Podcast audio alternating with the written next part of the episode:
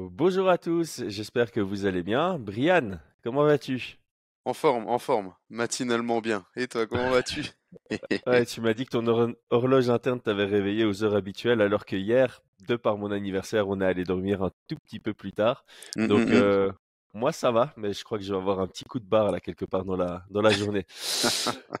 Aujourd'hui, on passe au travers de la carte principale de l'UFC 294 et c'est en partenariat avec unibet.fr, donc générique. Paris sur le MMA avec Unibet. Quelle sera l'issue du combat? Une soumission? Un chaos?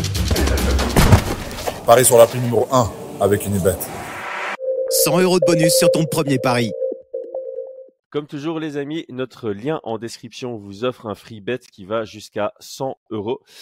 Si vous vous inscrivez et si vous vous lancez dans les jeux, s'il vous plaît, faites-le de manière responsable et faites-le de manière récréative. Ça doit être ludique, ça doit vous pousser à vous renseigner davantage sur votre passion qu'est le MMA et pas pour un autre objectif. C'est interdit au moins de 18 ans. Brian, je propose qu'on se lance direct parce que chaque combat de la carte principale est vraiment, vraiment sympa. Ouais, ouais, ouais.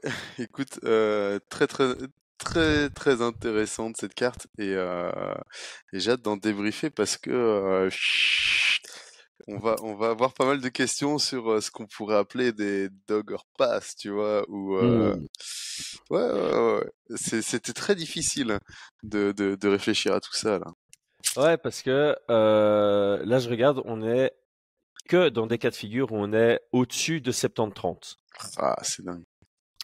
Donc, euh, c'est le genre de carte où tu passes sur les underdogs ou bien tu passes sur des combos, des parlers.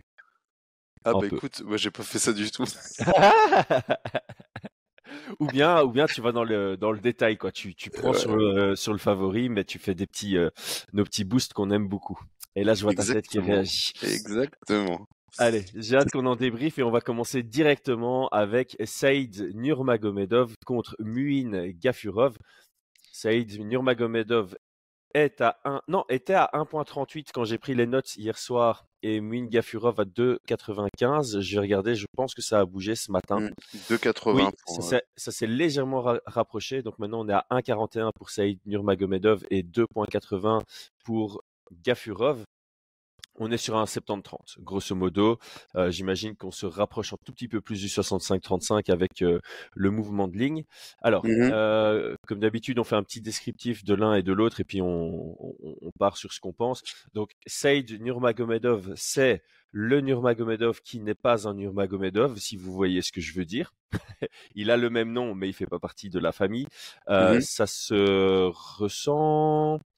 J'ai pas envie de dire que ça se ressent au cage parce que maintenant même les certains frères Nurmagomedov commencent à avoir un style différent. On, on a parlé de celui qui est au Bellator qui voilà qui Mm, qui, a- qui est qui est vraiment. plus complet, ouais, qui, qui a un aspect plus complet. Enfin, Euh, Makachev aussi, il commence à avoir un bon pied-point. ouais, donc, ouais. euh, donc voilà. Non, qui a, qui a, pour moi un style, euh, enfin voilà, plus euh, porté sur le striking, avec avec une, une très belle lutte, plutôt libre, tu vois? Hmm. Et euh, non, je pense qu'ils ont des histoires différentes et que ça se ressent dans leur style, tu vois? Ouais. Mm, mm, mm. Alors pour Saïd Nurmagomedov, euh, on est sur un palmarès de 17 victoires pour 3 défaites. Je suis en train d'ouvrir les, les pages en même temps. C'est un grand bantamweight en taille, hein. Oui, ouais, ouais. 1m73 et une belle allonge de 1m78. Euh, pour comparer directement, Gafurov c'est 1m70, donc 3 cm de moins et 5 cm d'allonge en moins. Donc ça, ce sera à mon avis notable parce que je trouve que Saïd Nurmagomedov est plutôt du genre à bien gérer justement son, son morphotype par rapport à Mhm. la division. 4 victoires par KO, 5 par soumission, 8 à la décision, 6 victoires, 2 défaites à l'UFC. Il sort notamment de sa défaite contre euh, Jonathan Martinez. Euh, et avant ça, il avait quelques belles victoires, notamment contre euh, Kakramonov, qui est un gros client selon moi. Victoire Mm. par euh, guillotine. Avant ça, contre Silva de Andrade, Cody Staman. Euh, donc voilà, à l'époque, hein, 2018, hein, ah, ça remonte ça, ça Ouais, ouais. Mais euh, en, en remontant, on voit que il a, il a, il a un palmarès qui n'a pas été construit. Non, je rigole. Ah. Histoire de mettre une pièce dans la machine. Non, non, Comme on par contre, disait, ce n'est pas un Nurmagomedov de la famille Nurmagomedov. Non, mais il a, il a, il a un solide palmarès depuis, depuis le début. Hein. Ouais, premier ouais. combat contre un 4-0, quatrième combat contre un 8-2. Euh, très rapidement, euh, il était à 3-0, il était à l'ACB, tu vois, avec Ouais. une grosse organisation. euh, il était directement dans les grosses organisations et pas dans du régional. Et, Ouais. et très rapidement aussi à l'UFC. Hein. À- Comme j'ai, comme j'aime dire, c'est un gars qui a été construit à la dure. Oh, sa défaite, il était à 6-0. Il était à 6-0. Bi- Biboulatov, il, il était chaud à l'époque. Je sais pas où il en est Il en est où maintenant, tiens? 23. 20 Ah, il victoires, est, 3 il est défaites. toujours à, à, à tu vois. Mais euh, Ouais. il reste très très bon. Il a été champion. Il a été Ouais, champion. surtout à cette époque-là. hein. Donc c'est vraiment, comme tu dis, construit à la dure. Et malgré qu'il ne soit, euh, qu'il soit, qu'il ait trois défaites, c'est, bah, c'est pas des, des petites défaites. Même sur sa dernière défaite, euh, il a pas, enfin voilà, il a pas à rougir de sa dernière défaite parce que c'était contre Martinez, c'est ça? Ouais, Martinez qui vient de gagner contre Ouais. Yanez hein, ce week-end, Ouais. euh, qui a- battu Cub Swanson juste avant et euh, qui est aussi un nom à suivre de très très près. hein. Très très très très près. Et puis il a, il a pas battu euh, difficilement à Adrian Mart à Yanez. Hein. Pour moi, non, il c'est a c'est- c'est premier 29 round. 28. c'est- Euh, ben non, c'est c'était un TKO contre Yanez. Ah, contre Yanez, tu Ah, parles. Pardon, je pensais euh, que tu, tu parlais de contre Saïd. non, non, non, je dis que sa dernière, euh, sa, euh, sa dernière victoire contre Ah oui, Yanez, oui. c'était euh, une destruction en un round, c'était plié quasiment. Ouais. Ça a attendu le deuxième round pour, euh, pour avoir le, le finish sur le leg kick, mais on savait au premier round que le combat était terminé quasiment. Et d'ailleurs, la, la victoire de Jonathan Martinez contre Saïd Nurmagomedov, franchement, elle est controversée. Hein. Elle est discutable. Bah ouais. Elle est discutable. Donc Mm, euh, voilà, Saïd Nurmagomedov, un, un nom de la division, un des nombreux noms de cette division est incroyable. Gars, t'as pas envie de monter de division, toi? Ah Quand tu vois ça. je-. Ah non, Euh, c'est la folie. Et, et en face, bah, Gafurov, on en a pas mal parlé. Hein. C'était, Ouais. il était prévu euh, pour affronter euh, Taylor, Taylor Labius. Et Donc, on, on en en a pas avait mal parlé. parlé. hein. C'est quelqu'un qui a vraiment le aussi. niveau, ouais, quelqu'un qui a vraiment le niveau UFC, euh, très complet, dangereux partout, euh, plutôt Mm. opportuniste. Hein, euh, 10 victoires par KO, 7 par soumission, une seule par décision. Par contre, c'est ça qu'on avait dit, hein, 18 victoires, 5 défaites, les 5 défaites à la décision. Donc euh, quelqu'un qui, si on regarde juste son palmarès, on doit partir du principe que c'est quelqu'un qui, s'il ne trouve pas le finish, il a du mal à gagner à la décision. C'est comme ça que tu lis son palmarès, tu vois. S'il ne trouve pas le finish dans le premier round quasiment, hein, parce que sur ses victoires, c'est 10 victoires KO TKO dans le premier round, 7 victoires soumission dans le premier round, et, et, en, et, et après, t'as un TKO deuxième round, un, t- euh, deux TKO troisième round, tu vois. Donc Ouais. c'est le départ, quoi. Ceci étant dit, ces deux dernières victoires sont dans le deuxième et troisième round. Mm, mm, Donc, mm, tu as l'impression mm, qu'il y a une petite euh, évolution à ce niveau-là, qu'il est encore capable de Ouais. peut-être mieux gérer son énergie, euh, de sorte à pouvoir euh, traduire son opportunisme sur les, les rounds suivants. Donc pour finir son profil, bah oui, on a dit hein, 18 victoires, 5 défaites, 0-1 à l'UFC, 0-2 si on compte son Dana White Contender Series qu'il avait foiré en 2021 par décision partagée. Au-delà de ça, bah, une de ses défaites à la décision, c'est contre John Lineker, et là aussi, c'est une décision euh, serrée, on va dire. Euh, on peut aussi dire construit à la dure? Ouais, non, peut-être un peu moins quand même. Peut-être beaucoup moins, même. Ouais. Et par contre, ici, moi, ce que Oh je ne comprends ce- non, non, non, Construit à la pas dure du tout, là. ouais, construit à la pas dure du tout. Mais euh, il, il est passé par les grosses promotions en sur la deuxième phase de sa carrière. Quoi. Il, a, il a bien Ouais. construit son palmarès au début et sur la deuxième phase de carrière, il est, il est passé par les Ouais. grosses promotions, LFA, qu'il- etc., ouais. etc. Ouais, tout à fait. Une- Alors moi, ce que je ne comprends pas, c'est l'UFC. Euh, je trouve que le Tadjikistan est un pays qui est vraiment en voie de développement euh, en, en MMA. Mhm. Euh, ça me fait un peu penser à la Géorgie, tu vois. La Géorgie aujourd'hui, il nous produit de très très bons combattants, et je trouve que ce serait intéressant pour l'UFC de mettre genre un combattant inspirant du Tadjikistan pour encore booster et motiver leurs amateurs et débutants euh, professionnels. Mhm. Et si Gafurov, euh, bah, il lui donne pas un cadeau à son premier combat à l'UFC contre Castaneda, ensuite il lui propose Taylor Lapillus, ça tombe à l'eau, et maintenant il lui propose Saïd Nurmagomedov. Et euh, moi, je me, je me mets du côté des, des codes de Paris pour un peu rapatrier le. le Il a le toujours été underdog. Hein. Ouais. Il a toujours Ouais, été mais- underdog, hein, c'est ça? Euh, bah non, parce qu'au Dana White Contender Series, il était ultra favori. Contre Castaneda, c'était un pick'em, donc c'était un 50-50. Contre Taylor Lapillus, il était léger underdog, et là, il est euh, underdog mo- modéré, on va dire. Mm. Donc, euh, Ah, Contender Series, oui. Ah oui, tous les deux sont large complets. Juste pour refaire le profil, les deux sont complets, les deux sont capables de finaliser un combat. Euh, les deux sont assez explosifs. Saïd Nurmagomedov, je le trouve peut-être un peu plus propre techniquement, Oui, euh, un peu plus réfléchi dans la cage oui. et, euh, et peut-être un peu plus capable sur la durée, un peu plus compétent sur la, Ah oui, 100%. sur- la durée, un peu plus dans la gestion d'énergie. Donc euh, voilà, ça fait partie. bah, ce descriptif qui est très high level, j'ai pas besoin de rentrer plus dans le détail pour justifier pourquoi je suis d'accord avec ces codes de Paris. Euh, Ouais, moi je suis entièrement d'accord. Je vois... Ouais, ouais. Clairement, hein. Je, je, je le vois même euh, Saïd Nurmagomedov encore plus euh, favori que ne l'était euh, Taylor Lapillus. Ouais, ouais, Euh, moi aussi. je pense que Saïd Nurmagomedov, euh, Nurmagomedov techniquement en, en, en, en lutte et grappling sera supérieur, quoi. Ouais. C'est Mm, c'est- c'est en fait ça. J'ai pour- pour moi, Nurmagomedov est capable de gagner partout en fait. Il, mm, mm, mm.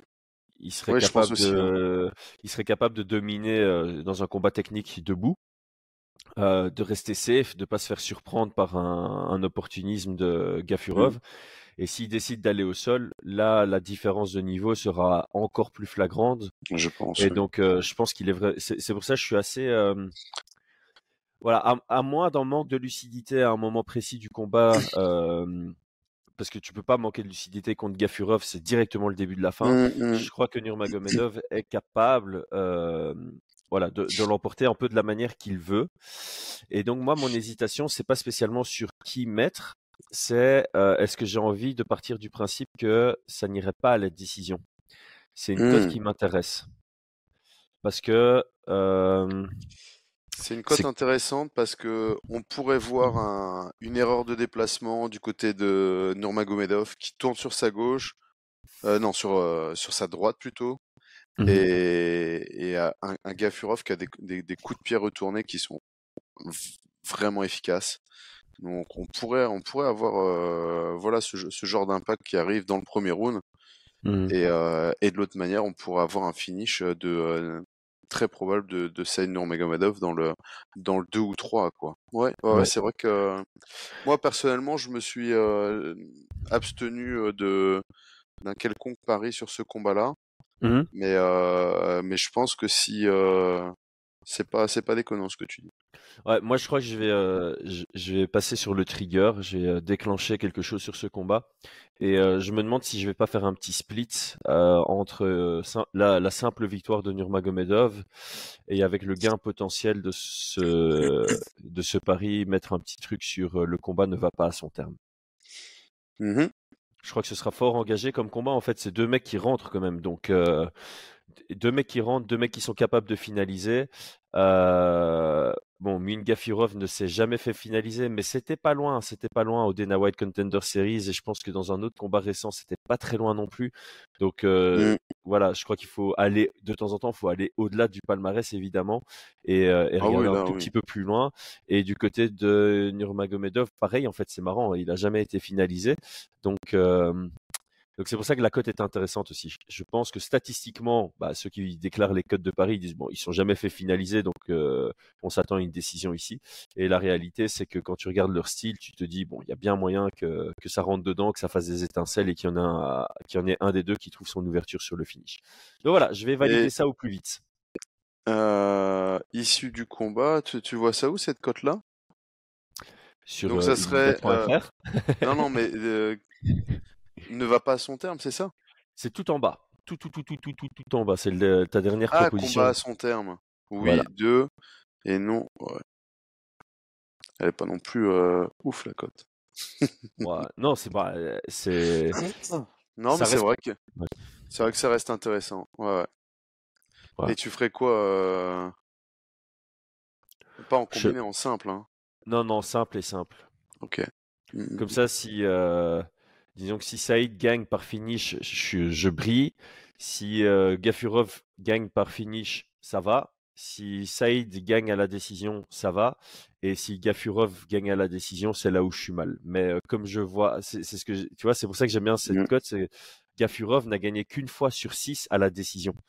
Et donc euh, ce combo de cotes, de double cote simple, m'intéresse beaucoup Mm. parce que je pense que le moins probable de tous les scénarios possibles et imaginables, c'est Gafurov à la décision. Et donc j'aime bien. euh, maintenant, c'est à calculer comment je varie mes unités sur ces deux euh, paris simples. Ouais, je, je, je, je vais voir parce que ça dépend vraiment. Tu as 1.41 et pour Saïd et 1.74 pour ne va pas à son terme. Donc, euh, je vais pas, Si vais pas mettre tu mets- 1 et 1, tu vois. Je vais... Non, si tu mets 1 et 0,41, ça veut dire que s'il gagne, tu perds rien. Euh, si, si, gagne, si Saïd gagne à la décision, tu perds rien. Et, euh, et J'aimerais trouver un truc où je gagne dans Ah. 3 cas sur 4. Donc, il faut que je réfléchisse à ça, mais je vais pas le faire en plein podcast parce que sinon les gens vont me voir réfléchir. Ouais, ouais, bien Comme c'est le matin que hier on, on a fêté euh, au resto et tout, euh, je garde ça pour plus tard. Bon, en tout cas, il y a, ça, ça reste intéressant comme combat. N'hésitez pas, à nous, Exactement. n'hésitez pas à nous dire en commentaire si vous avez un, une, une autre, euh, un autre truc là-dessus.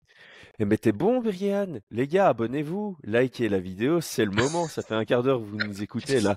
Ouais. ok, on passe au deuxième combat. Ikram Aliskerov, qu'on avait bien étudié aussi, puisqu'il devait combattre contre Nassourdine Imavov, rencontre Warli Alves, qui monte de division. On oublie souvent de le préciser. Ah ouais. Euh, ouais, c'est un welterweight à la base. Mm, mm, mm, euh, pour l'affronter. Bon, c'est pas un last minute parce que ça fait quand même un... bon, c'est un semi last minute. Ça fait quoi, trois quatre semaines qu'on est au courant que ce sera pas Nassourdine.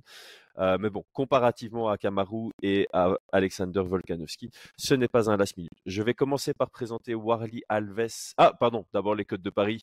D'abord les codes de Paris. Euh, quand j'ai pris mes notes, Alice Kerov était à 1,17, Warli Alves à 4,75. Ça a encore augmenté. Je pense que Warli Alves est maintenant à 5,25. Mm. Ikram Aliskerov à 1,15. On était donc sur un 80-20. Aujourd'hui, on est donc à un 85-15. Mm. Donc voilà, Warli Alves, 14 victoires, 6 défaites. Le truc qui est écrit sur la première ligne de son CV, c'est j'ai gagné contre Colby Covington. Il a. Bah, c'est vrai. Le Ouais. mec a mis une guillotine à Colby Covington dans le premier round après 1 minute 26 et ça c'est le highlight de sa carrière. Et à ce moment-là, à ce moment-là, on se disait eh, c'est quelqu'un ce Alves. Il venait de battre Alan Jouban, Nordin Nordin Taleb Taleb, ouais. Et Colby Covington. Trois victoires Ouais, d'affilée ouais, qui sont ouais, vraiment pas mal. Et en plus de ça, il avait une victoire juste avant. Et il sortait de la saison 3 du The Ultimate Fighter. C'est lui qui l'avait gagné. Donc le mec avait gagné Ah, le The. Ultimate Fighter. Il, est sur, Mm. il était sur quatre victoires d'affilée, dont trois par guillotine. Et puis il perd contre Brian Barbarena, puis contre là, Kamaru Ousmane. Brian Barbarina, il- je crois que c'est, ça a pas très bien vieilli, ça, non? Non, euh, ouais, ça va. hein. Barbarena, c'est. Ouais, ça n'a pas super bien vieilli, mais Non. c'est- un profil compliqué quand même, je trouve. Ouais, c'est pas fou. Kamara Ousmane, ouais. Donc ça, bon, ça, ça a bien vieilli. On va dire. Enfin, c'est une défaite normale, on va dire. Ouais, Puis il normal. reprend euh, deux défaites contre, euh, deux victoires contre des gars qui sont plus à l'UFC. Puis il perd contre James Crows, qui n'est Mhm. plus à l'UFC et qui est banni de l'UFC. euh. Puis très belle victoire contre Sergio Moraes. hein, il faut pas oublier qui c'est, hein, Sergio Mhm, Moraes. Moi, c'est mhm, quelqu'un que j'avais très très haut dans dans les potentiels euh, future contenders. Puis une défaite contre Randy Brown, une victoire contre Mounir Lazez. Mounir Lazez, moi j'aime bien ce gars-là. Et là, il est sur deux défaites d'affi- d'affilée contre Jeremiah Wells et contre Nicolas Dalby à la décision partagée. Décision partagée. C'est, surtout celle, euh, la défaite contre Jeremiah Wells qui est, euh, Ouais, pas terrible. hein. euh, qui est violente. hein. C'est une très très belle victoire de, de Jeremiah Wells. hein. Ouais. Il l'a, il l'a, il l'a tabassé quoi. Donc, en gros, Warley Alves, le truc, c'est que c'est un gars que personne ne connaît, on va dire. On va pas, voilà, ceux qui suivent à fond le MMA, ils le connaissent. Ceux qui suivent le MMA depuis longtemps, ils le connaissent de par sa victoire contre Colby Covington, évidemment. Mhm. Mais aujourd'hui, ah, les, les nouveaux fans et les fans casuels, Warley Alves, ça ne dit pas grand-chose. C'est Mm. pas pour autant qu'il est mauvais. Quand on regarde son palmarès, il a des belles victoires. Il a Mm. vraiment des belles victoires. Il a des défaites qui sont euh, bof bof. Donc c'est quelqu'un qui est plutôt euh, irrégulier dans, mm, mm. dans son style. Exactement. Je le considère comme complet, moi, personnellement. Euh, D'ailleurs, quand on regarde ses victoires, 4 par KO, 6 par soumission, 4 à la décision. Tu vois, c'est euh, pareil sur les défaites, 2 par KO, 1 à la soumission, 3 par décision. Euh, voilà, c'est quelqu'un de relativement complet, plutôt un gars du sol, hein, plutôt un, un artiste du sol. Et ici, bon, il monte de division pour rencontrer quelqu'un qui est lourd pour la division en Ikram Aliskerov. 14 victoires, une défaite. Sa seule défaite, on la connaît, c'est contre Ramzat Chimaev à l'époque où ils étaient tous les deux au Brave. Ça remonte Mhm. à 2019. Euh, Aliskerov qui vient, sort d'une victoire contre Phil Hose. Avant ça, euh, il a été qualifié, enfin, il a été signé à l'UFC euh, via le Dana White Contender Series par une Kimura, même style que celle que Islam Makhachev a placée sur euh, Dan Hooker, hein, tout en Mhm. technique, tout en puissance. Euh, Quelqu'un, un finisher. Hein. Alice Kerov, c'est combien de finish Quasi tout. Hein. 5 victoires par KO, 5 par soumission, 3 à la décision. Et euh, forcément, sa seule défaite, c'est par KO sur l'uppercut de Hamza Chimaev. Qu'est-ce qu'on veut dire euh, Gros, gros background en sambo? On l'avait Ouais. bien analysé. Hein, c'est là l'élément sur lequel on peut vraiment le critiquer, c'est ses déplacements debout. Pas du tout extraordinaire. Pour le reste, il frappe fort. Son grappling est puissant, en pression, très Mm. technique en plus de ça, euh, opportuniste. Donc euh, ouais, c'est difficile de difficile de voir un chemin pour la victoire pour euh, Warley Alves ici. hein. Bah écoute, euh, moi je t'avoue que j'ai mis une pièce sur lui. Oh waouh, sérieux? Tu trouves ah, Attends, attends, allez, je vais te poser la question. euh, Est-ce que tu penses que Ikram Aliskerov est légèrement surestimé? Non, du tout. Non, non, Non. non. Non, non, non. Là je fais un, un dog avec euh, les lettres en majuscules, tu vois? Hors passe et euh... non, en fait, je vois, je vois le, manger tout cru. Je pense que l'UFC a, une stratégie qui, ressemble à la même stratégie qu'ils ont pu avoir avec Pereira, c'est-à-dire une, sorte d'animosité, une sorte d'historique d'un combattant hors UFC qu'ils font venir à l'UFC, qu'ils font monter rapidement pour pouvoir avoir un adversaire de choix pour Kamzat Chimaev. Euh, tu comprends? Sur euh, Ikram Aliskerov. Et donc je pense que c'est une des principales raisons qui ont fait que euh, ils lui ont proposé euh, un combattant Polo Euh, Aliskerov? À la base, il devait faire un main event contre Polo Costa. Ah ça avait été annoncé en même temps. Tu te Mm, rappelles? Il y avait Strickland contre. Magomedov. Ouais, et Polo Costa contre Alice Kerov et tout le monde s'est posé la question de pourquoi ils n'avaient pas fait Strickland contre Costa et Alice Kerov contre euh, euh, Donc pour moi, pour moi, le, le, le Paolo Costa et le Aliskerov, c'était clairement pour construire un combat pour euh, Kamzat Chimaev. Euh, d'ailleurs, d'ailleurs, bah, le, combat qui a suivi av- avant, avant l'annulation, c'était euh, c'était vraiment pour le faire monter dans, dans le top, tu vois. Mm. Et, et là, bon, bah, c'est c'est- c'est un remplacement de dernière minute. Je pense que ça le fait un petit peu briller, mais, mais je pense que clairement, ils veulent ne prendre aucun risque sur sa victoire. Donc, je vois clairement une victoire d'Ikram Aliskerov. Cependant, je mets un, un quart d'unité, non pas sur une victoire euh, d'Alvé, mais sur une victoire par KO TKO au premier round à 19. Le mec est chaud, ok. J'aime bien. Ouais, j'aime ça bien, va, je prends pas beaucoup de risques. Non, mais c'est en vrai. gros, je mets, je mets un quart d'unité pour vous dire que j'ai vraiment pas confiance dans ce pari-là. Euh, la cote est à 19, je crois. Euh, donc, euh, si avec un Alves euh, qui se dit, vas-y, je, vais pour le tout, euh, tout pour le tout, je pense Mm. qu'il tape fort. Je pense que il a, il a, il a des angles un peu pourris. Euh, on pourrait avoir un, enfin, tu vois, des angles d'attaque Ouais, ouais, ouais. franchement euh, compliqué. bizarres. Ouais. On pourrait avoir un Ikram Aliskerov qui est évalue mal entre guillemets le, le- la dangerosité des 15-20 premières secondes et qu'il se fasse toucher, tu vois. Hmm. Alors c'est c'est la cote elle est à 19 hein, donc euh, voilà, c'est je suis absolument absolument pas confiant là-dedans et personne ne l'est. Mais bon, je mets 0,25 et mon gain potentiel est 4,75, 4,75, tu vois. Ouais. Donc je me dis allez, c'est bon, c'est pas grave, euh, on y va, on teste. Voilà. Ça, ça passe. Alors, ce genre de cote, ça passe une fois sur 18 et t'es gagnant. Hein. Tu, tu, tu paries 18 fois sur ce genre de scénario et ça arrive une seule fois. Bah, sur le long terme, t'es gagnant. Mm, mm, mm, mm. Donc, euh, intéressant. Intéressant. Voilà, voilà. Donc ça c'est mon c'est mon premier euh, pre- mon premier pari euh, sur sur sur cette carte. Et son, son dernier, euh, enfin, juste pour euh, compléter, hein, la dernière victoire de Warley Alves, c'est contre Mounir Lazez et c'est sur un KO au premier round. Donc, il en est capable, hein, on l'a vu qu'il en était capable. Et Mounir Lazez, moi, euh, je sais qu'il y a beaucoup de gens qui, qui survolent ce gars. Moi, je le trouve très bon. Moi, je trouve que c'est un bon combattant. Il se fait vieux, mais c'est un bon combattant. Et contre Nicolas Dalby, il a été très très agressif début du premier round, ce qu'il ne faisait pas avant, tu vois. Hmm. Ce qu'il ne faisait pas avant.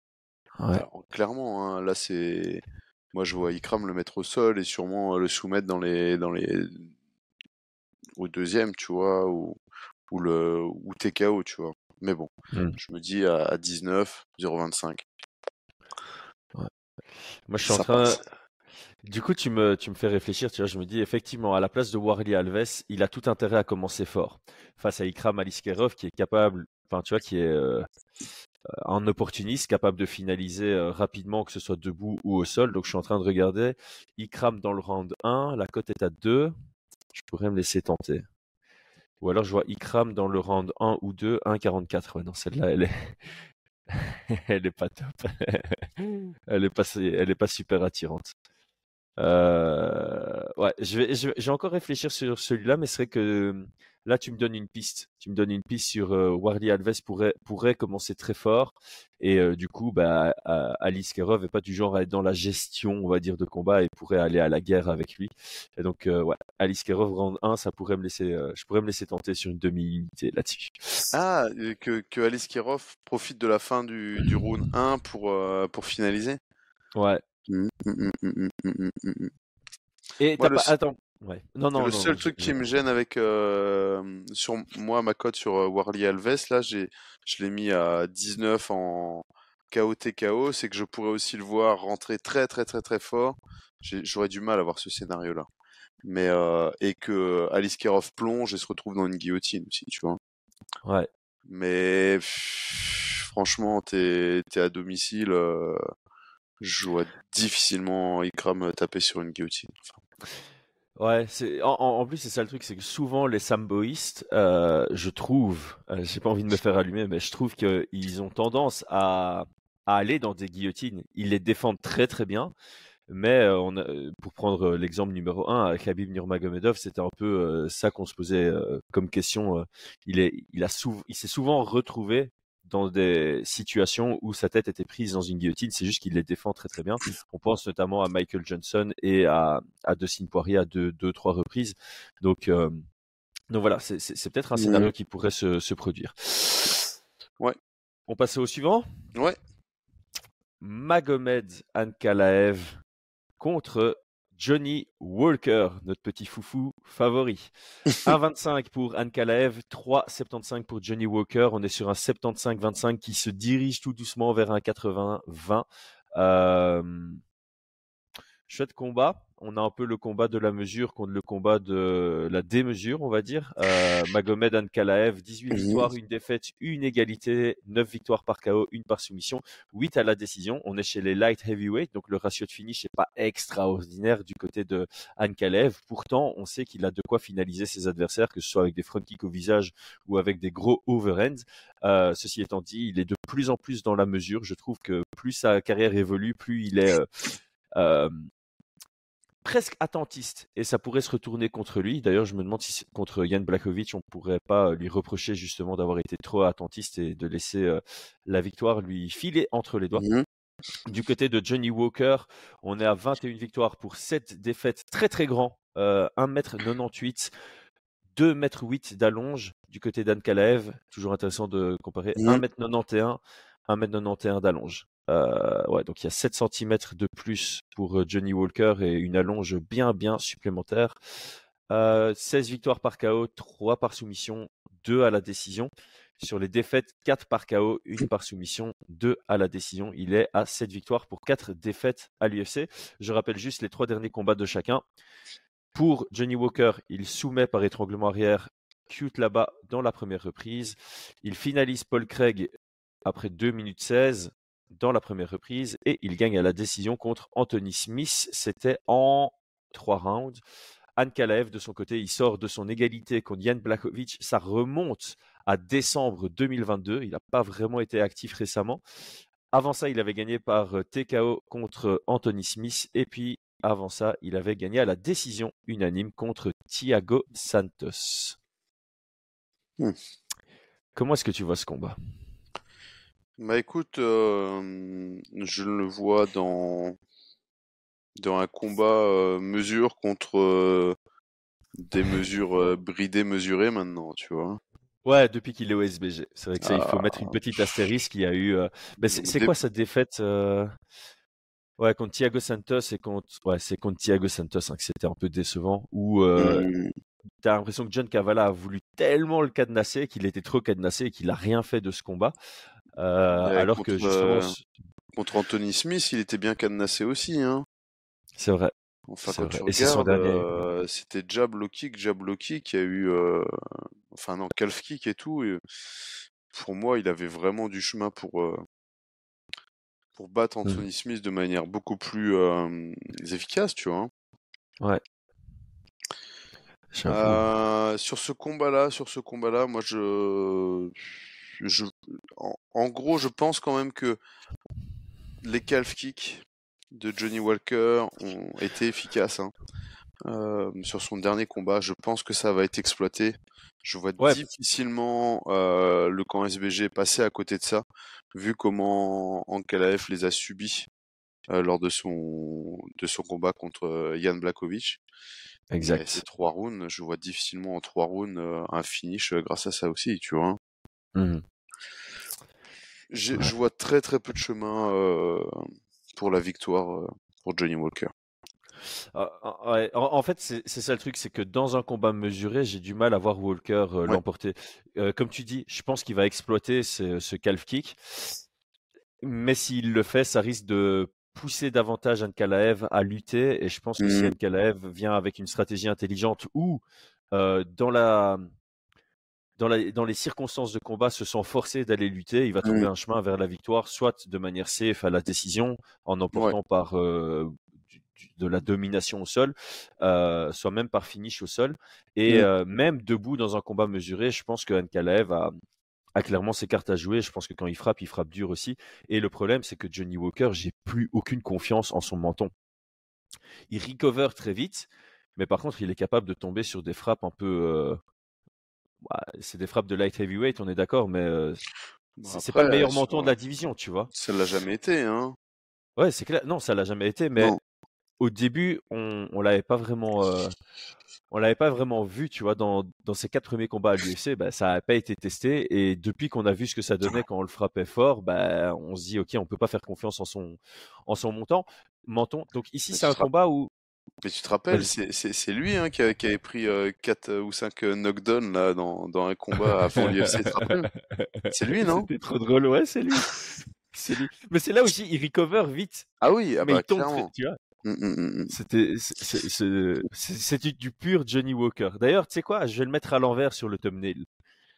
Là, je vais mettre les combattants à l'endroit et puis je vais mettre euh, Johnny Walker à l'envers, ça va être drôle.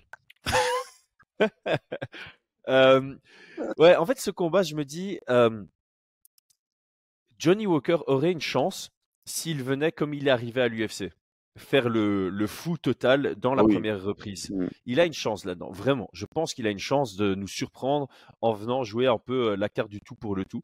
Euh, mais je vois pas John Cavana avoir cette stratégie. Je ne vois pas un produit du SBG venir avec une stratégie pile ou face. Tu vois ce que je veux dire?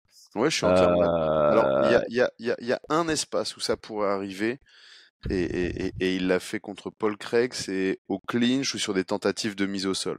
où là, il va, il va balancer la sauce, il va frapper, et bah, il avait mis KO, euh, il avait mis KO, comment il s'appelle, euh, Craig, euh, Paul Craig comme ça, hein, Et sur une Ron single, aussi, hein, sur si une single leg, hein. Alors, Ah ouais, ouais. euh, sur, sur Roundtree, je me rappelle plus, mais en tout cas, sur Paul Craig, c'était au clinch. Au c'est au clinch taille et puis il en met plein d'affilés comme ça. Oui, oui, oui, oui. Donc ça, ça pourrait être une zone où il a encore cette liberté euh, un peu euh, de, de, de violence, tu vois, vraiment absolue, et d'aller taper pour, pour, pour, pour assommer, mettre KO. Et, et ça pourrait être un espace, ouais, tu as raison. Ça pourrait, enfin voilà, je pense que ça pourrait être un espace. Mais clairement, sur la zone combat mesuré, euh, moi, je le vois pas arriver comme il était quand il arrivait à l'UFC, aller avec des genoux sautés, euh, Mm. partir dans tous les sens. Surtout, surtout qu'il vient de gagner d'une manière très mesurée euh, Mhm. sur son dernier combat.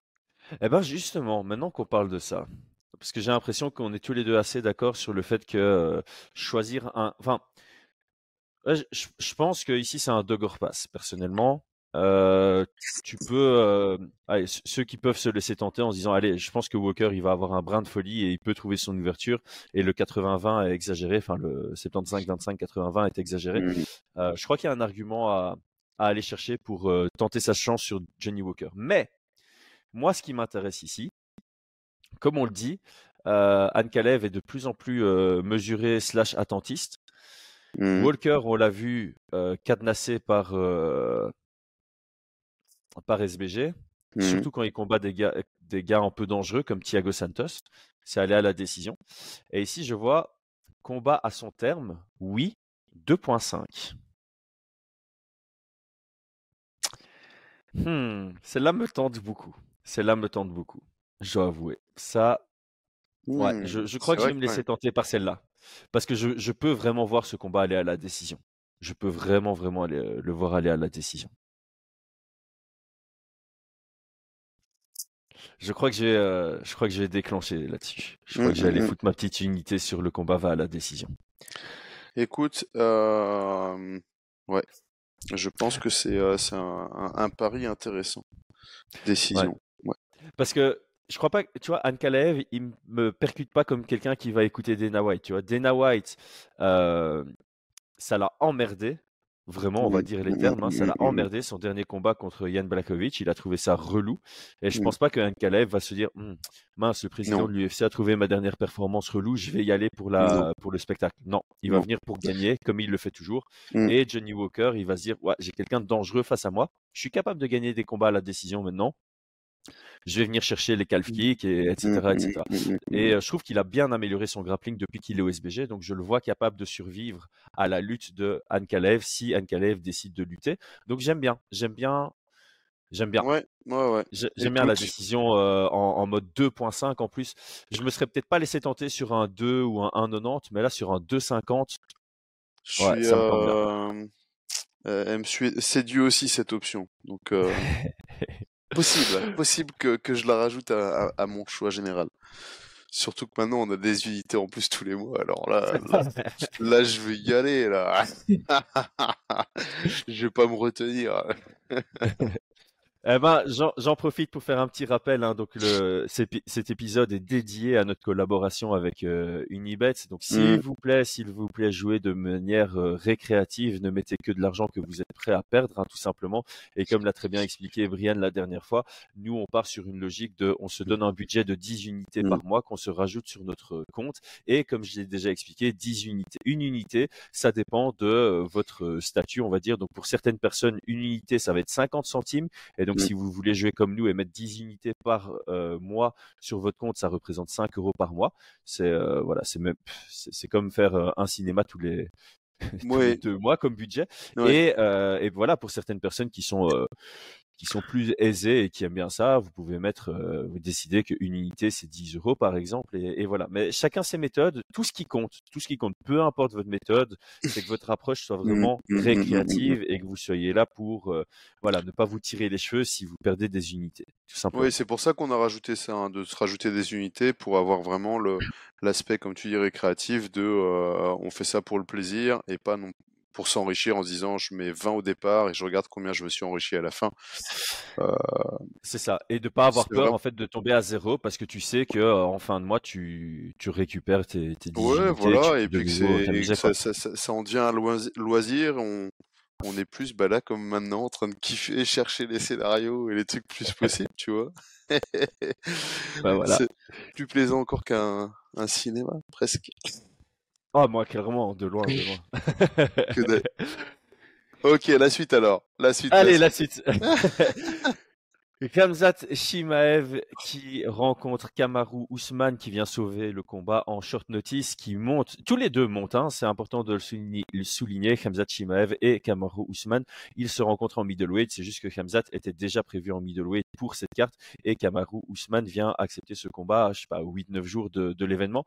Kamzat Shimaev est à 1.33, Kamaru Ousmane à 3.25. On est sur un 70-30 qui se déplace vers un 75-25. On a déjà fait l'analyse de ce combat, donc ici on peut directement, je pense, euh, foncer vers euh, ce Ouais. qu'on pense des codes de Paris et ce qu'on ce, ce qu'on aimerait jouer. Donc les amis, évidemment sur le co-main event et sur le main event, on va pas repasser au travers de qui est qui, on va pas refaire une Mhm. analyse. Euh, je pense que Brian et moi, on a dépassé l'heure sur euh, Islam Makhachev contre Vol- Volkanovski. On a dépassé le trois quarts d'heure sur Khamzat contre Kamaru. Donc, euh, on peut directement passer sur, OK, qu'est-ce qui nous intéresse dans les cotes? Est-ce qu'on va sur du simple? Est-ce qu'on va sur du combo? Est-ce qu'on va sur du détail? On est parti. Brian, qu'est-ce que tu qu'est-ce que as analysé, toi? Qu'est-ce que j'ai analysé? J'ai analysé que euh, j'ai peur sur ce combat. J'ai peur que En fait, le truc sur, sur, sur, sur, les, sur les codes de Paris comme ça, je, je les trouve justifiés en soi, tu vois? Ouais. Euh, je les trouve justifiés. Mais j'ai réellement peur que l'on soit influencé par la, la hype de Kamzat Chimaev, Mhm. euh, les potentielles blessures euh, de Kamaru Ousmane. Ouais. Euh, est-ce qu'il y a un réel déclin ou est-ce que on est influencé en lien avec ces deux défaites sur la même personne? Sur la même personne, c'est pas deux défaites d'affilée, c'est sur la même personne, sur le même profil d'adversaire. Mhm. Et voilà. Donc, actuellement, moi, je reste confiant sur Kamzat Chimaev. On l'a étudié. Je pense que sa lutte va être supérieure. La lutte euh, euh, gréco-romaine en MMA et sa lutte MMA, je veux dire, pour moi, sera supérieure à, à celle de Kamaru Usman qui va plutôt chercher la double leg et qui est tombé un peu amoureux de, de sa boxe. Comme tu, comme tu euh, précises souvent, Chris, face à, à, à des bons lutteurs qui tombent un peu amoureux de leur boxe. C'est un 3 rounds. Donc pour moi, c'est à l'avantage de Kamzat aussi. C'est un last minute. Mais voilà, dans un monde, je pourrais voir aussi où on se retrouve le lendemain, le dimanche, avec tous les fans de Kamaru Usman qui ouais, on vous l'avait dit, allez, blablabla, blablabla, tu vois. Alors qu'ils ne je- l'ont pas dit, hein, c'est comme d'habitude, ceux qui s'expriment pas, ils sont là, ils, ils le pensent très fort, et puis ils une attendent. fois que la réalité est là, c'est Ah, vous êtes nuls, vous êtes... Non mais mec, exprime-toi avant, hein, mets ta Ouais. maison sur Kamaru, et puis il vient dire Ah, je vous l'avais dit, moi j'ai parié ma maison dessus, et maintenant j'ai trois maisons, parce que tu fais fois Mm. 3.25, tu vois ce que je veux dire Mais, mais voilà, il y a, y a quand même une petite partie de moi, ce petit 20% qui me dit est-ce qu'on n'est pas tous en train de surestimer et sous-estimer l'un et l'autre? Voilà. Dans tous les cas, j'ai mis. euh, je vais mettre mes unités sur Shimaev. Ok. Et je j'hésite entre une ou deux unités. Hmm. Alors, Victoire simple. truc- enfin. En, en fait, moi, je te rejoins. Euh, je pense que je- ça a peut-être été mal interprété dans notre analyse, parce que j'ai vu pas mal de, de commentaires qui disaient que on avait défini Hamzat comme un striker d'élite, alors que je- j'ai pas l'impression qu'on l'a défini comme tel. Euh, non. Euh, pas du tout. Il Ah ouais. y a pas mal de gens qui ont dit ouais vous vous enterrez trop vite Kamaru Ousmane. Alors peut-être que dans notre façon de nous exprimer dans le podcast, on l'a enterré dans ce combat de par le fait qu'on pensait qu'il allait aller vite sur son dos et que sur son dos il allait peut-être galérer contre un profil contre Kamzat. Cela n'empêche, je vais nuancer ici, Kamaru Ousmane, on- c'est un des meilleurs welterweight de tous les temps euh, en termes de Mhm. compétences pures et dures. bah, il est incroyablement complet, il est très très bon, il est très intelligent. Mais il y a plusieurs éléments qui nous font peur. C'est un short notice, on ne savait pas dans quelle forme il était. Mmh. C'est dans la division du dessus. Il sera peut-être aussi Mmh. en déficit de, de poids, par conséquent de force contre quelqu'un comme, comme Khamzat. Il y a Mmh. toujours ses genoux qu'on. Ça fait longtemps qu'on en parle. Euh, il est sur deux défaites d'affilée, donc mentalement, tu as aussi cette aura du champion qui n'est plus du tout présente. Une des deux défaites, c'est par KO à la dernière seconde, ce qui te fait perdre un peu euh, confiance en, ta responsabilité euh, défensive. La deuxième défaite, c'est vraiment, bah, je me suis fait, je prends un 49-46, donc voilà, euh, il y a un état d'esprit aussi dans lequel il vient. Maintenant, je pense qu'il a réussi à se remotiver en disant, ok, je vais aller chercher cette ceinture middleweight, ça va être bon pour ma carrière, etc., etc. Mais moi, je peux pas, je peux pas me dire que euh, on va avoir une meilleure version de Kamaru par rapport à quelque chose du passé. Il commence à être âgé, il commence à avoir un kilométrage de combat parce que avant de venir en MMA, il avait déjà une carrière dans les sports de combat. Donc, Mmh. De lutte, hein. ouais, son, Mmh. corps commence à souffrir. J- J'ai l'exprimé différemment. Les genoux, on sait, on sait qu'il a eu des problèmes aux genoux. C'est Mmh. pas aujourd'hui que ses genoux seront dans un meilleur état qu'avant. Donc on a déjà, pour moi, on a déjà vu le meilleur de Kamaru Ousmane. Mais, mais, je viens de regarder. 6.5 sur Kamaru à la décision. En trois rounds, hein. En 3, ouais, je sais. Ou, et j'hésite vraiment à faire le petit fou là. Match nul, 81. Je serais. Non, non, mais alors écoute-moi, écoute-moi. Khamzat, 18, c'est un euh, peu- 9, 10, 9, 10. Voilà, c'est ça. Khamzat, c'est le genre de mec qui te tape des 18. C'est un Khabib, tu vois. Dans le premier round, je peux voir un, un Khamzat qui tape un 18, mais qui se fatigue. Et un Ousmane qui revient euh, force mentale et qui va euh, naviguer en croisière pour prendre un 19-19 sur le 2 et le 3. Et donc, je me Écoute. demande si je mettrais pas un 0-1 sur euh, une égalité, parce que tu mets le 0-1 à l'égalité, elle passe, t'as 8 unités qui rentrent, quoi. J'allais te le dire, un 0-1, euh, c'est vrai que. tu perds rien, tu vois, tu perds 0-1 et, et Ah. à vous, le scénario est imaginable. Plausible. hein. Ouais, C'est vrai. plausible, tu vois. Kamzat qui commence fort, qui obtient son takedown, qui arrive à, à rider, à mettre des frappes, à, à menacer des soumissions, mais qui trouve pas son, son finish et qui s'est fatigué, qui a liquidé son gas tank. Et un Kamaru qui, comme on l'a dit dans l'analyse, était un peu dans le minimum, tu vois. Je, je fais en sorte de pas prendre des grosses frappes, je fais en sorte de pas me faire soumettre, mais je dépense pas trop d'énergie. Comme ça, dans le 2 et le 3, je reviens. En plus de ça, on l'a dit, Ousmane, les, je sais pas, ces 6-7 derniers combats, c'était des 5 grands. Donc, même s'il Mhm. se préparait pas pour cette date-là, je m'attends à ce qu'il soit euh, meilleur en gestion d'énergie et un meilleur cardio que Khamzat. Et donc, je Mhm. pourrais le voir revenir. Et donc, euh, j'hésite. J'hésite à mettre 0-1 sur l'égalité et aussi un petit 0-2 sur, euh, sur la décision pour, pour Ousmane, tu vois? Je mets 0-3 sur ce combat parce que j'ai aucune confiance. Mais si un des deux scénarios se produit, Écoute, je pense que tu, tu fais bien. Merci. Je pense que ce scénario, euh, vu que c'est un 3 rounds, peut-être que le premier round va avoir l'intensité de deux ou trois rounds, tu vois. Mhm. Et que effectivement, à l'entrée du deuxième, c'est comme s'il s'était passé trois rounds d'avant et qu'on soit dans le 4 et 5 et qu'il le prenne avec son excellent jab, etc. et, et qu'il arrive un peu à, à trouver un, un- ouais, ouais, ouais. Je je vais l'exprimer différemment, tu vois. Euh, parce que j'ai- j'aime bien faire ce genre de calcul, tu vois. Si le combat a lieu 50 fois, il y a bien une des 50 fois où on tombe sur une égalité. Et comme la cote est à 81, c'est intelligent de- d'aller euh, mettre sa, sa- son dixième d'unité dessus. Mhm.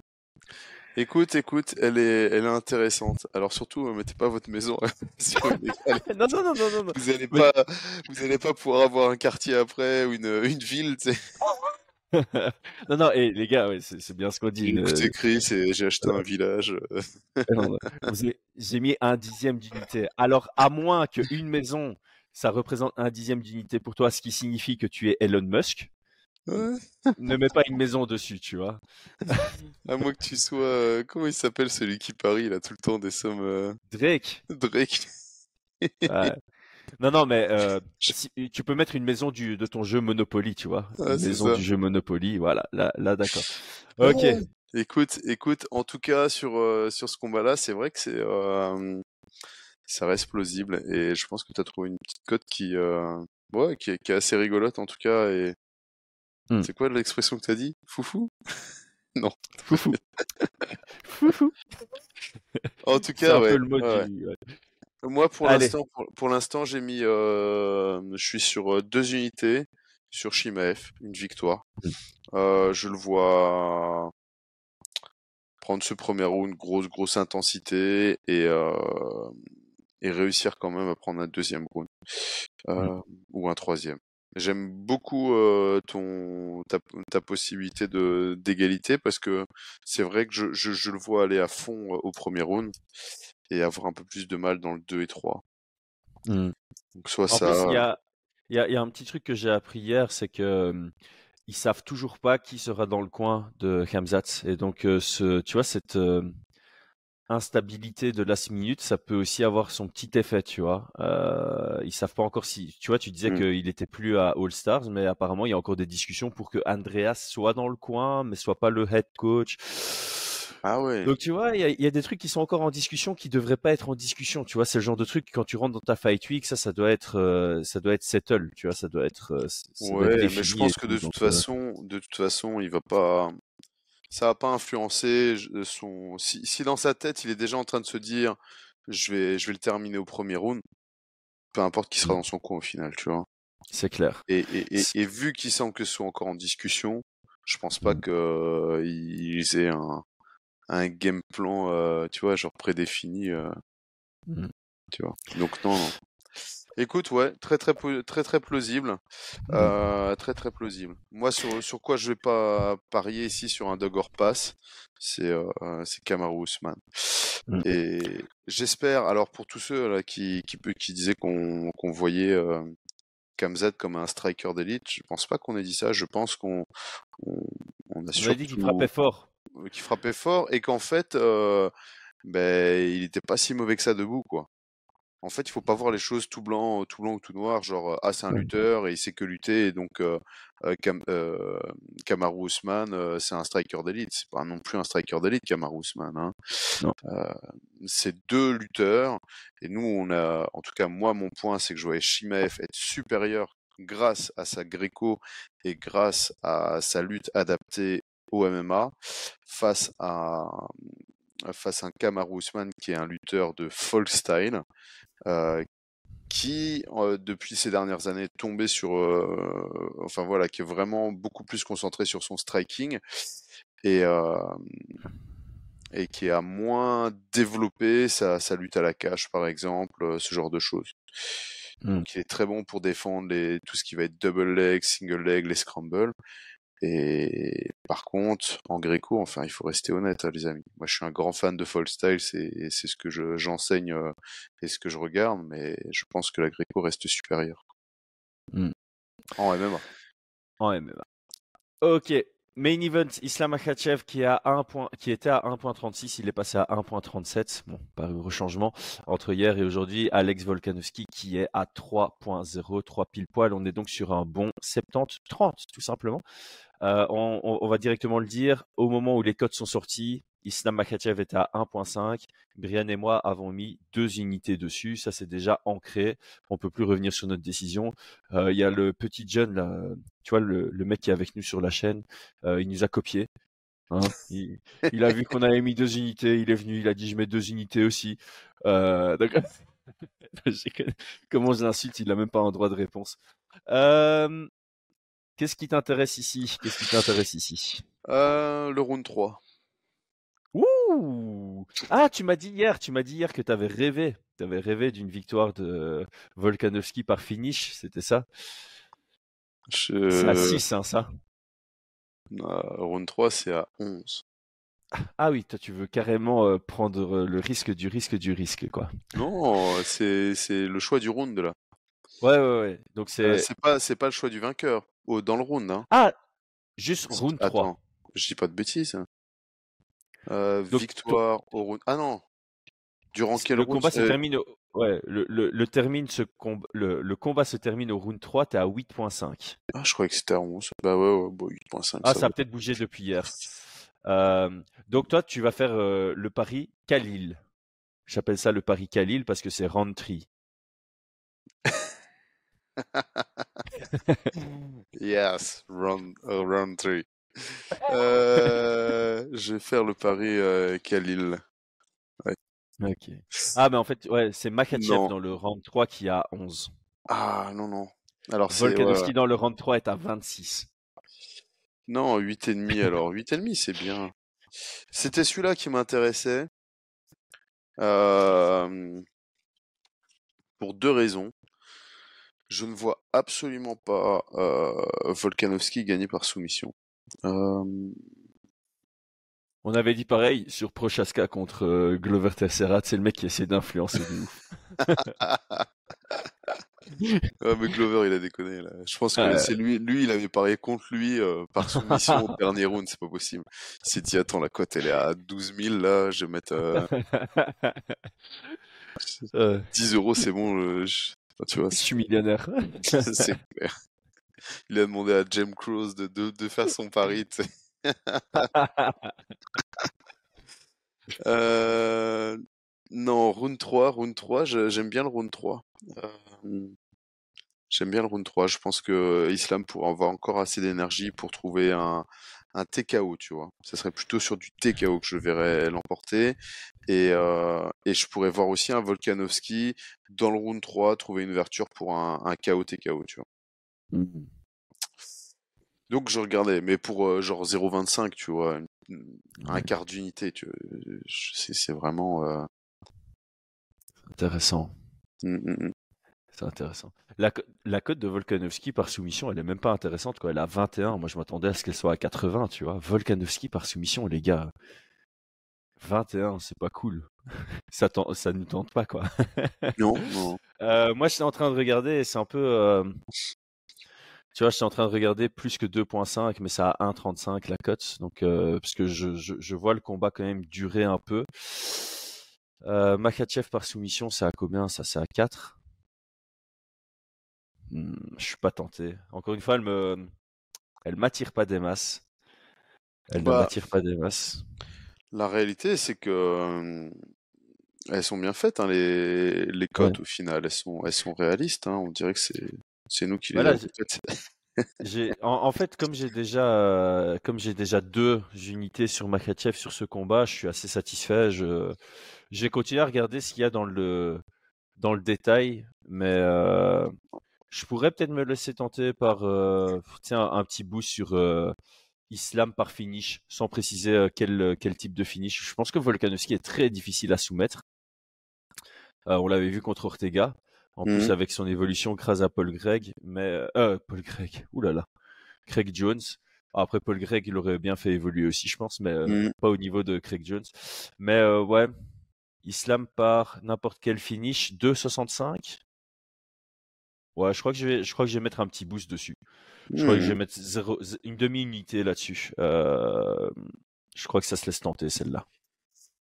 Ouais, ouais, ouais, ça se laisse tenter. Moi, je le vois pff, difficilement, difficilement euh, perdre euh, par finish quand même. Enfin, je pense que les Bah. paris, euh, les, les codes parlent d'elles-mêmes. hein. Il n'y a pas grand monde qui voit Volkanovski. Attends, Clairement. parce que il, Mm. a dit qu'il était à 81 kilos. Alors je sais pas si c'est fake news, mais il a dit lui-même, tu vois, Volkanovski, qu'il était à 81 kilos quand on l'a quand on l'a approché. Ce qui moi m'indique qu'il risque de pas être en forme optimale et qu'il risque de fatiguer. Euh, on l'avait vu, hein, fatigué euh, contre Ortega. Il, euh, le dernier round, il est un peu chaud pour euh, pour Volkanovski. Il avait un gas tank de 22 minutes Mm. alors qu'il était qu'il était bien prêt. Alors certes, contre Makachev dans le dernier combat, c'est lui qui avait le meilleur gas tank sur les 25 minutes. Mais ici, euh, je pense que euh, il va vouloir peut-être appuyer un peu plus sur l'accélérateur en début de combat. Et ouais, je pense qu'il Mhm. pourrait. Dans la fatigue, je crois qu'il est finalisable, euh, Volkanovski. Il s'est Ouais, vrai. bien fait connecter dans plusieurs combats hein, par euh, Holloway dans le premier round du Mhm. deuxième combat, par euh, bah, quand il est chaud dans une soumission contre Ortega, il se fait toucher sur un direct avant. Euh, là, on est chez les euh, lightweight. Il a fait l'ascenseur contre Islam Makhachev la fois passée. Donc ouais, je pense que Islam peut trouver euh, son ouverture sur un finish. Donc je pense que je vais me laisser tenter par mes deux unités sur Islam à 1.5 parce qu'on a été très rapide dessus Mhm. et une demi-unité en boost sur le finish. Comme ça, si Islam gagne à la décision, je suis gagnant de peu, mais gagnant quand même. S'il Mhm. gagne par finish, je suis très gagnant. Et si Volkanovski gagne, bah voilà, il y a un moment où il faut perdre des unités aussi. J'attendrai Ouais, moi c'est vrai. pour euh, voilà. Et il y en a pas mal qui nous ont précisé aussi qu'il y avait une grosse différence sur ces deux combats.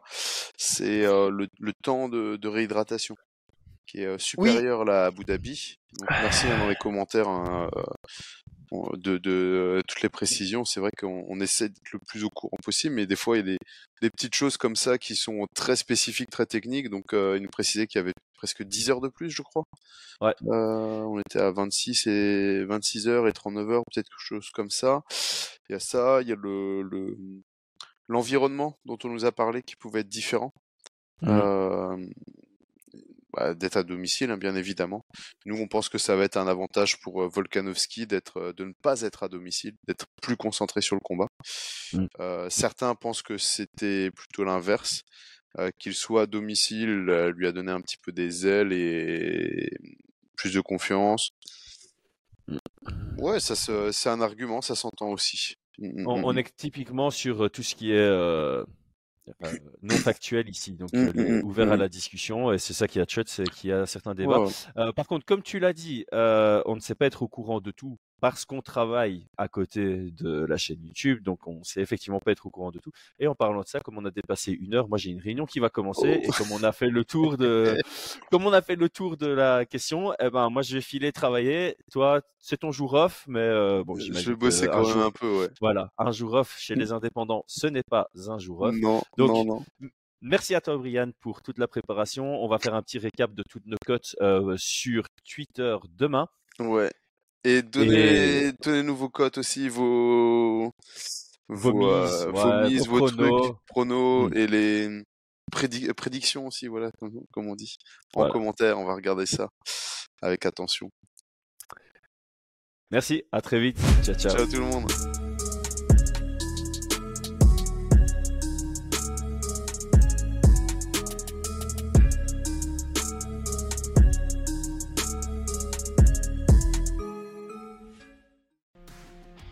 Et c'est tout pour aujourd'hui. L'équipe Fight Minds te remercie d'avoir investi de ton temps pour écouter le fruit de notre travail et de notre passion commune pour le MMA. Nous t'invitons à t'abonner à notre podcast et à nous mettre un petit 5 étoiles si notre travail te plaît, ça nous donnera toujours de la force. Et si tu veux donner un petit coup de pouce à notre projet, parle de nous autour de toi, ça contribuera à notre développement. Nous sommes également sur Twitter et YouTube, viens nous y retrouver pour échanger. A très vite pour plus de contenu sur l'art de la bagarre.